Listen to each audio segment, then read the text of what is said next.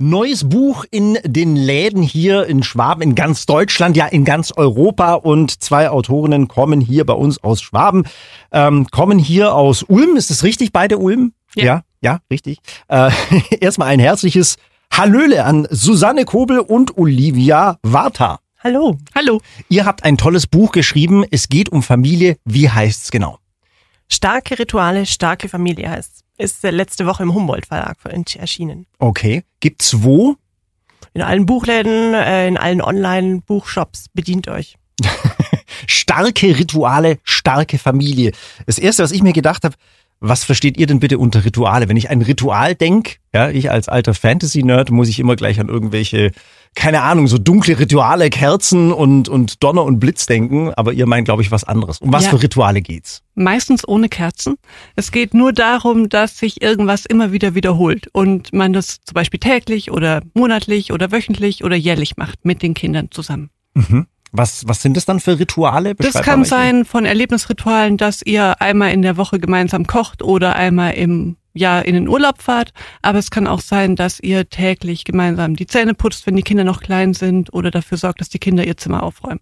Also wir haben Erlebnisrituale und Anti-Stress-Rituale. Mhm. Es ist, glaube ich, eine ganze Sammlung, die ihr da zusammengestellt habt, gell? Ja, wir haben versucht, ähm, 40 Rubriken für Erlebnisrituale zusammenzustellen. Da haben wir dann über 200 Ideen zusammengesammelt, was man tatsächlich äh, in und um Ulm so machen kann. Ähm, dass man gemeinsame Zeit verbringen kann, dass man Erlebnisse gemeinsam schafft, einfach damit die Bindung enger wird. Also ihr seid auch wirklich jetzt hier lokal quasi vor Ort. Könnt ihr mal ein Beispiel nennen für so ein Erlebnisritual? Wo kann man da gut hingehen mit Familie? Also wir haben uns ähm, ein Ritual, das du da drin findest, ist zum Beispiel, sei Tourist in deiner eigenen Stadt. Und das geht auch auf dem Dorf, geht in jeder Stadt, geht überall. Einfach mal so tun, als kenne ich die Stadt hier gar nicht und mal gucken, was würden denn die Touristen anschauen? Was gibt's denn tatsächlich für Highlights? Und es werden eigentlich ganz, ganz tolle Ausflüge jedes Mal und kann man immer wieder was Neues entdecken und vielleicht auch mal ins Nachbardorf gehen und da mal gucken, ob es da was gibt. Solche Sachen kann man da machen. Sind da Kinder so offen dafür, oder? Ich weiß nicht, weil ich, wenn ich so dran denke, als Kind, wenn du mich an so eine Touristenführung gestellt hast, war ich so, äh, Aber wenn die Kinder mit aussuchen dürfen, haben die total Bock drauf. Also die einfach, die dürfen halt auch im Internet entweder Bilder gucken, wenn sie klein sind, oder wenn sie schon ein bisschen lesen können, halt im Reiseführer oder auch wieder im Internet oder auf einer Landkarte oder so. Und wenn sie dann selber auswählen, dann machen sie auch irgendeinen anderen Quatsch mit, auf den sie eigentlich nicht so Lust haben, weil sie dürfen ja nachher auch das machen, was sie ausgewählt haben. diese anderen Rituale, wie du vorher beschrieben hast, Olivia, Zähneputzen oder sowas, das, ähm, inwieweit muss das ritualisiert werden? Oder? Weil es dann viel einfacher für die ganze Familie ist. Man spart sich eine Menge Stress, wenn es einfach täglich muss halt das und das gemacht werden. Die Kinder wissen wann, die Kinder wissen was und ich muss nicht mehr kämpfen als Elternteil dafür. Sondern es ist halt einfach normal. Immer zum Beispiel nach dem Abendessen wird einfach aufgeräumt. Dann Okay. läuft es halt so. Und dann gibt's keinen, dann kann man diesen Knatsch tatsächlich vermeiden. Der oder? Knatsch wird weniger und das ist schon toll als Eltern. Wenn der Knatsch wenigstens nicht mehr so häufig auftritt. Das ist wunderbar. Was ist denn so ein typischer Fehler, den Eltern da machen bei so, bei so Sachen, eben wenn es darum geht, sind wir jetzt mal gerade hier beim klassischen äh, Zusammenräumen nach dem Abendessen. Okay, der klassische Fehler ist wahrscheinlich, dass man es dann doch selber macht, weil das Kind irgendwie bockig ist oder keinen Bock hat oder motzig guckt oder äh, einfach keine Lust hat und man es dann doch wieder selber übernimmt. Ich glaube, am Anfang muss man eine Zeit lang konsequent bleiben und dann läuft es nachher auch. Die erste Zeit bei so Einführung von Ritualen kann manchmal ein bisschen anstrengend sein, aber ähm, es lohnt sich auf jeden Fall, weil nachher weiß jeder, was er zu tun hat und ähm, das dauert meistens nicht lang. Nach so einer Woche oder so ist man meistens drin.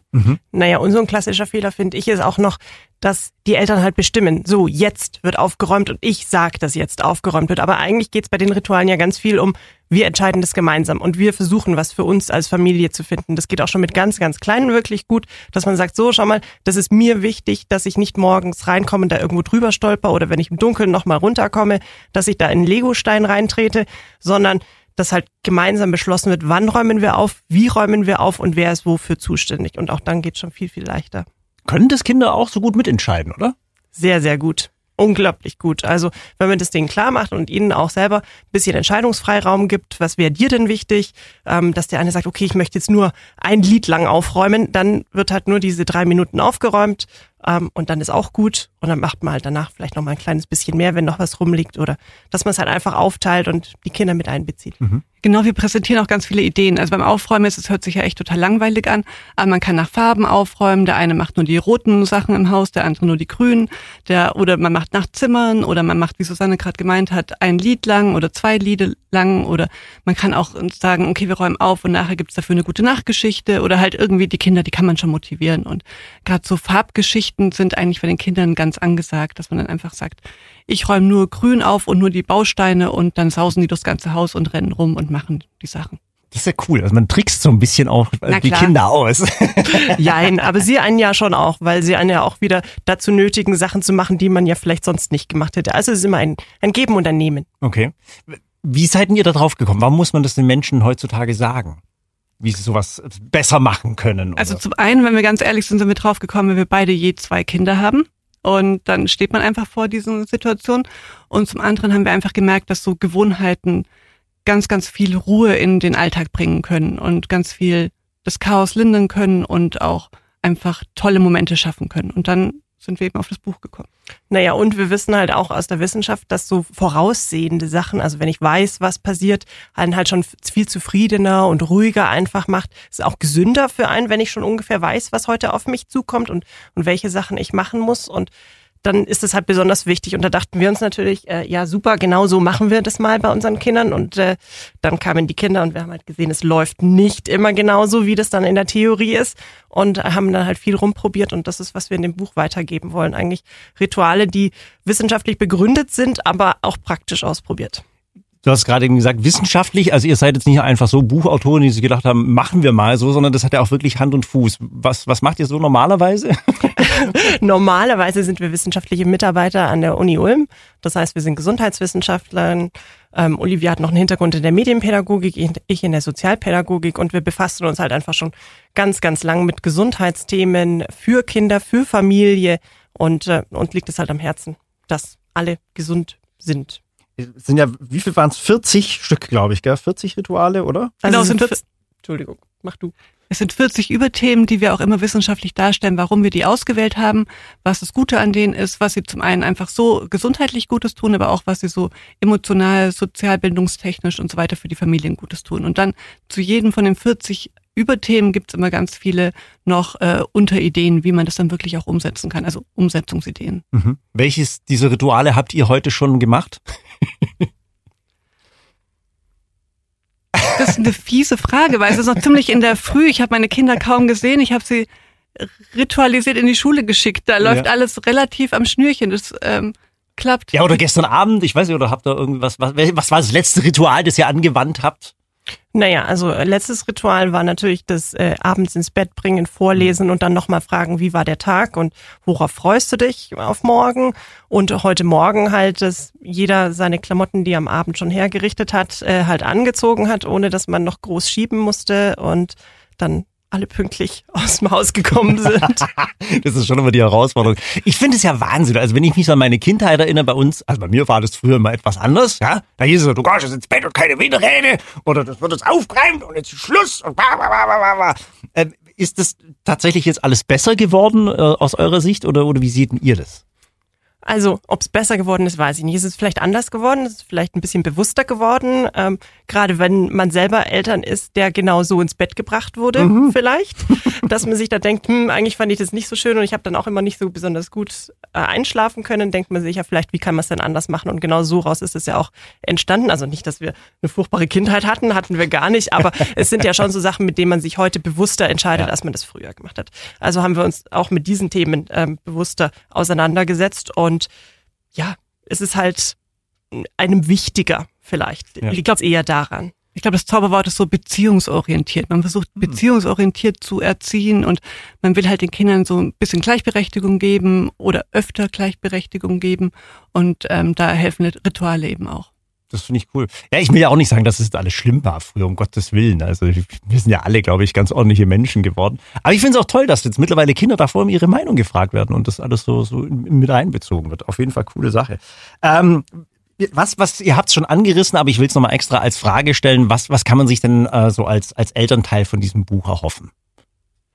Ein bisschen mehr Ruhe im täglichen Konfliktpotenzial. Also ne, Familie und Zusammenleben ist die ganze Zeit Konfliktpotenzial, potenziell jedenfalls, wenn die Kinder, egal welches Alter haben. Ne? Also bei den ganz Kleinen wird es noch schwierig, aber sobald sie sprechen können, wird es schon so viel einfacher, weil sie dann halt sagen können, was sie wollen und es wird auch ein bisschen deutlicher, was ich als Elternteil will. Und je größer sie werden, desto ja, andere Probleme treten natürlich auf und die versuchen wir halt auch in den Ritualen ähm, unterschiedlich zu adressieren. Das heißt, es, wir gehen auch darauf ein, dass diese Rituale natürlich angepasst werden müssen. Ne? Also die wachsen mit mit der Familie und dass man da einfach immer wieder guckt, was passt noch zu uns, ähm, was brauchen wir überhaupt, um Struktur und Ruhe zu kriegen oder welches Bedürfnis ist denn eigentlich gerade da? Also möchte ich zum Beispiel gerade eine besonders enge Bindung zu einem Kind haben, weil ich das Gefühl habe, es gibt ihm mehr Sicherheit. Dann mache ich natürlich eher Sachen, die die Bindung besonders stärken. Wenn ich jetzt aber sage, äh, wir haben jeden Morgen riesen Chaos, bevor wir aus dem Haus kommen, dann muss ich natürlich gucken, ob ich irgendwie im Alltag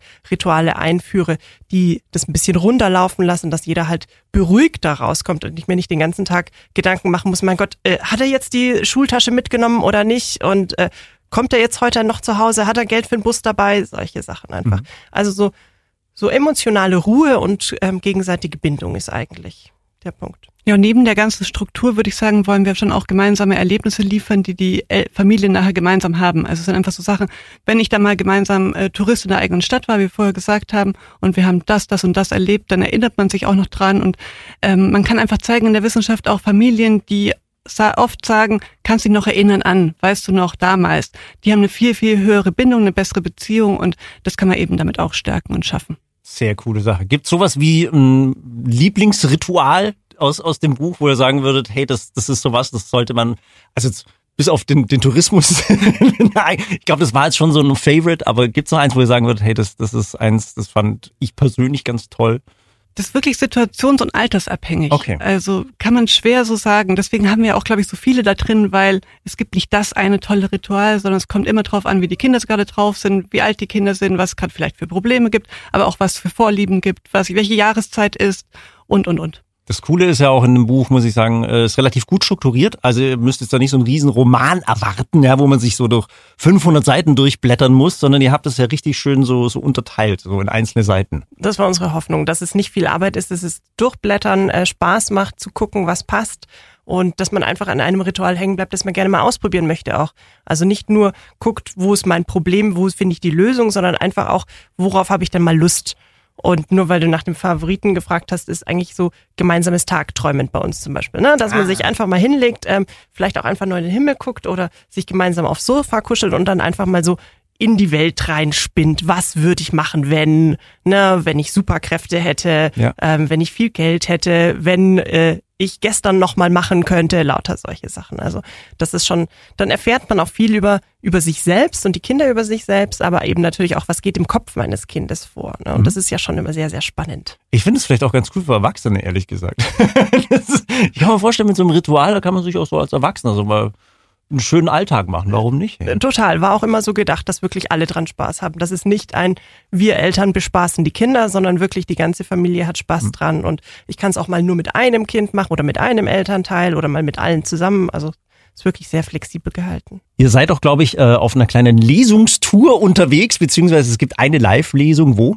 Genau, in Ulm, in der Familienbildungsstätte am 20.03. um 19 Uhr. Da kann man uns sehen, da erzählen wir was über das Buch, wie es dazu gekommen ist, bisschen aus den Inhalten und es gibt noch eine Verlosung von einigen Büchern.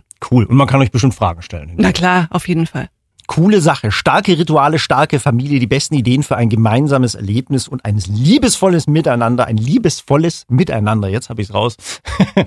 Ab jetzt neu im, in den Buchläden und auch online zu erwerben. Danke ihr zwei. Danke dir. Danke.